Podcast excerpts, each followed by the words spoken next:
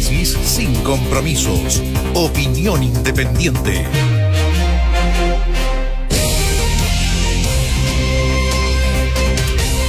En materia de seguridad pública, esta ha sido una semana en que el tema está sobre la mesa, se han planteado por lo que pasó el día lunes, pero también de lo que está pasando con el narco y su avance. Acá nosotros no nos vamos a cansar de ponerlo sobre la mesa, de comentarlo, porque comienza de repente una cierta normalidad. ¿Y por qué lo digo? Por lo que ocurrió, lo que ha ocurrido en las últimas horas. Se conoció de un operativo de carabineros, un operativo bien coordinado de un narco funeral en Copiapó. Armas de fuego, que ellos mismos se jactaban grabándose eh, con su exhibiendo, exhibiendo estas armas de fuego en un cortejo fúnebre por las calles de Copiapó. Eh, Carabineros actuó, hay personas detenidas, también incautación de armas, esa es la realidad. Ya no es solo una fotografía de Santiago, sino es lo que está pasando también en regiones y que viene pasando de hace rato. Y por el otro lado, estas dos mujeres, dos hermanas, muertas, acribilladas al interior de un automóvil. Es bueno recordar, digamos, que eh, la, Fiscalía, la Fiscalía Nacional, en su, en su balance anual, ¿no es cierto? Em, ¿qué, dijo el fiscal nacional eh, Jorge Agua en su balance anual? Era cosa de. ¿Cuánto será? ¿Tres semanas atrás? Más o menos, sí. un mes puede ser. 8 de septiembre. Un mes. 8 de septiembre. Hace poco, ¿no cierto? Un mes, un poco más. bueno, dijo que Chile está enfrentando eh, el intento de penetración o penetración de tres carteles, tres organizaciones criminales internacionales en nuestro país. Dos mexicanas, el cartel de Sinaloa y también otra mexicana, el cartel Jalisco Nueva Generación. Y también, son muy violentos ellos, hay que Bueno, todos esos carteles son violentos. Mira, son grupos que uno hasta podría calificar de paramilitares. ¿En qué sentido? No solo por porque tienen personas adiestradas para matar, secuestrar, realizar operativos paramilitares, sino además por el poder de fuego que ostentan, ¿no es cierto? Digamos entre paréntesis, por ejemplo, que en México se, han dado casos como este, eh, más allá de múltiples asesinatos, pero se han dado casos de que ha habido enfrentamientos donde los grupos narcos han utilizado lanzacohetes. O sea, a, ese nivel de, de Jalisco Nueva Generación, por ejemplo, son los que coordinaron, eh, digno de un guion de una serie, eh, coordinaron el ataque al secretario de Seguridad mm, de Ciudad de México. Es, lo esperaron en una esquina con un camión, se bajaron del camión, atacaron, mataron a los escoltas del secretario, el quedó herido. cuando digo se bajaron, eran decenas, de pistoleros. Estamos hablando, se hablaba de 40, 50 hombres, digamos, que perpetraron esa emboscada. contra la camioneta. Y, y, el otro cartel es un cartel colombiano que es el cartel del Golfo, también un cartel grande, importante, con mucho poder de fuego. Entonces, esto lo dijo el 8 de septiembre el fiscal nacional, primera semana de septiembre, no sé si exactamente el 8, pero primera semana, semana de septiembre. Entonces, cuando la Fiscalía Nacional dice que hay presencia de organizaciones criminales internacionales, bueno, hay que hacerse cargo de eso. Digamos, tiene que hacerse cargo el Ministerio cómo Público. Se hace cargo el Ministerio Público? El Ministerio Público, las policías, eh, la autoridad en general. Fíjate que eh, vamos a escuchar probablemente más de una ocasión, en estos días lo hemos escuchado ya, que se está hablando de crear una instancia policial, no una policía nueva, una instancia policial, pero que, que, que, actúe como la DEA, vale decir que sean funcionarios especializados en el combate del narcotráfico. Que sean eh, unificados, o sea, que, tengan el, sea una unidad para todo el país. Una unidad para todo el país, con eh, incluso se habla, por ejemplo, con remuneraciones distintas, porque una una de las cosas que hace el narcotráfico es intentar corromper a las policías, ¿no es cierto? Eh, entonces, esto está. Eh, esto, esto es una realidad. La, advertencia ya se hizo pública en septiembre por parte del Fiscal Nacional Económico. Tres carteles internacionales que fiscal están. Nacional. Del Fiscal Nacional, perdón, eh, Jorge Aut. Tres carteles internacionales peligrosos, bueno, que están instalándose o, ellos tienen la sensación de que o han intentado o lo están haciendo o ya, o ya se instalaron en nuestro país. yo no se pregunta, ante un Estado como el actual, ¿no es cierto? Débil. Ah, esa es la verdad.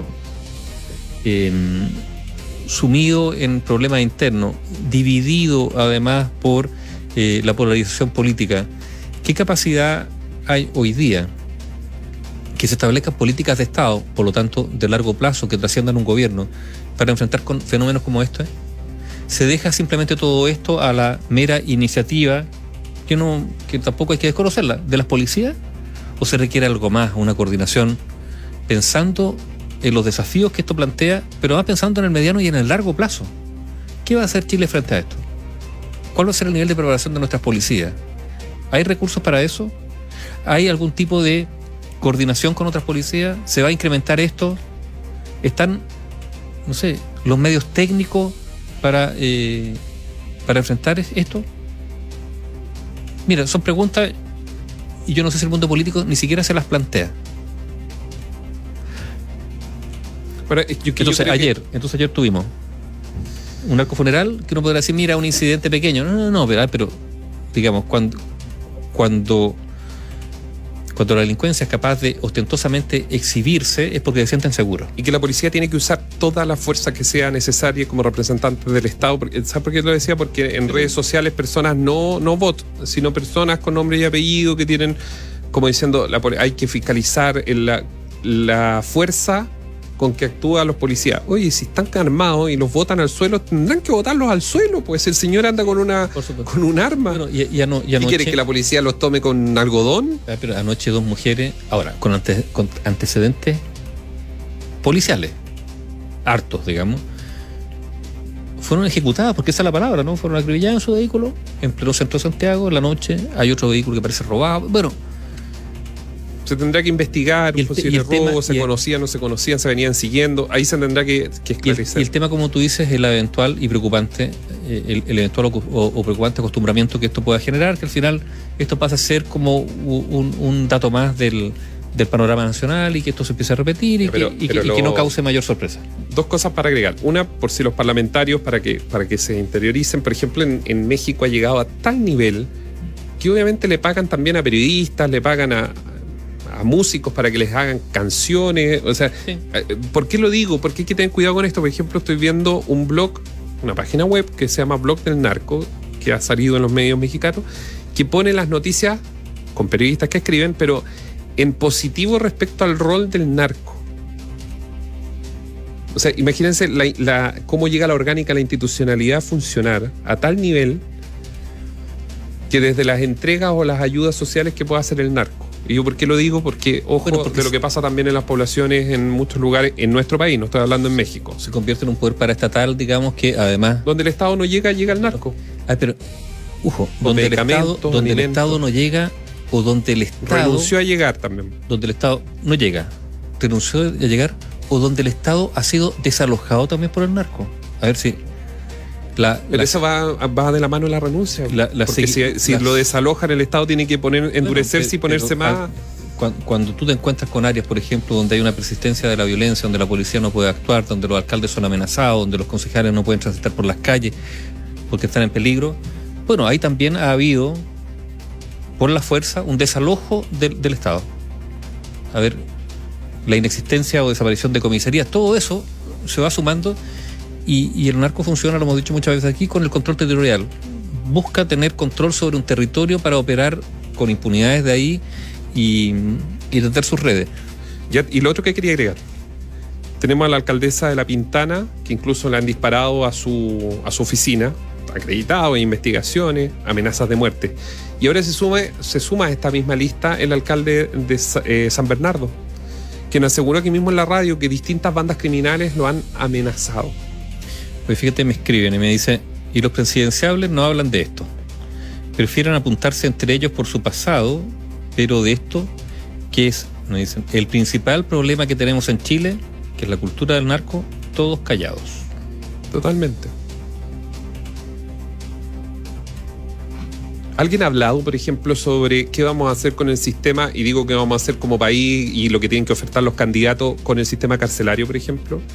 La relación, la, relación de las cárceles con la relación de las cárceles, de lo interno de las cárceles con el delito que se comete afuera, porque desde adentro se digitan muchos delitos y por lo tanto, qué nivel de capacidad operativa e inteligencia del interior de los penales para hacer seguimiento de, de estas bandas. Los parlamentarios, ¿han escuchado a Gendarmería respecto a los secuestros al interior de las cárceles? Que es el primer paso y el mecanismo de cómo ellos empiezan a funcionar para luego salir al exterior. No hay un principio de, de probar el, el modelo del secuestro dentro de las mismas cárceles, porque si usted no sabe, al interior de las cárceles en Chile hay secuestro. y esto, a ver. denunciado ante la fiscalía, pero como es adentro de la cárcel. Eh, yo voy a contar una anécdota. Esto hace mucho, mucho tiempo. A ver. Andrés Saldívar. ¿Cuándo fue ministro del Interior Andrés Saldívar? Fue ministro del Interior el año 2006 y se fue en 2006. Julio del 2006, en medio de los, de los temporales en el sur. Bueno, 2006. Tengo buena memoria. En aquella ocasión nosotros dimos cuenta de secuestros. Eh, este, el Ministerio del Interior saltó diciendo que no, que en Chile no había secuestros. Bueno, después tuvo que reconocer que sí. Ahora, ¿qué secuestros eran? En esa época, 2006, eran secuestros efectivamente entre narcos, pequeños narcos. Eh, ya habían habido algunas eh, extorsiones, pero después esto pasó con... Y el secuestro era retención de algún familiar para que tú pagaras en dinero o en droga y te soltaban. No, no, no, no era más que eso. No era más que eso. Ya es suficiente, digamos. Pero ya el 2006, incipientemente, empezaron a aparecer algunos secuestros, aislados efectivamente, pero ya había. En ese mundo, en el mundo de Lampa. O sea, esto viene arrastrándose hace mucho, mucho tiempo y insisto yo con el tema del acostumbramiento. Bueno, a propósito acostumbramiento, a lo que tiene que acostumbrarse la derecha, pasando a otro tema, es que son minorías. Esto es muy importante. ¿eh? eh se, eligieron a los coordinadores de la Convención Constitucional, ¿no es cierto?, de las comisiones para tratar los temas de, la Constitución. 14 coordinadores. Son las, comisiones, las 14 comisiones que van a eh, formar el texto constitucional, en definitiva, el debate sobre el texto constitucional. Son siete comisiones. Son siete comisiones y son 14, coordinadores porque son todos, de acuerdo que es paritaria, dos por. Entonces, se escogieron. El Frente Amplio, cinco. Pueblos originarios, dos. El Colectivo Socialista, dos. Movimientos Sociales, dos. El Partido Comunista, uno. El Pueblo Constituyente, uno. Independientes no neutrales, uno. Y vamos por Chile. Apruebo. Ninguno. ¿Cuál es la importancia de todo esto? Bueno, es, simplemente la constatación, digamos, de que la, derecha efectivamente es minoría, pero minoría absoluta en la convención. Y hay que ver, por lo tanto, cómo va a actuar. Si esto va a obligar a, la derecha a efectivamente realizar algún tipo de trabajo político distinto al que venía, a que estaba acostumbrado a hacer. Que era tener los votos suficientes, digamos, para bloquear determinados proyectos. No tener mayoría, porque hace mucho tiempo que la derecha no tiene mayoría, por ejemplo, en el Congreso. Pero sí teníamos una cantidad de votos suficientes como para poder negociar ahora tendrá que aprender a negociar desde otra posición, de manera distinta. Eso también requerirá cierta habilidad política. ¿La tiene la derecha? Yo creo que hay una parte. una pregunta, no, yo creo que hay respuesta. lo que pasa es, de lo que nosotros hemos reporteado, hay una parte de la derecha que entendió que no, tiene ni una posibilidad, evidentemente, pero que se han ido al centro, a aglutinar un centro, que de hecho eso les sirvió a algunos para poder eh, ganar estas comisiones que es la negociación, pero ya no tienen una, un liderazgo, no tienen más que entregar algún tipo de declaración, no tienen una voz fuerte el interior de la Convención Constitucional. Tendrán que aprender a caminar por otra senda. Hablamos, en este caso, de los convencionales de derecha. Información independiente. Opinión independiente.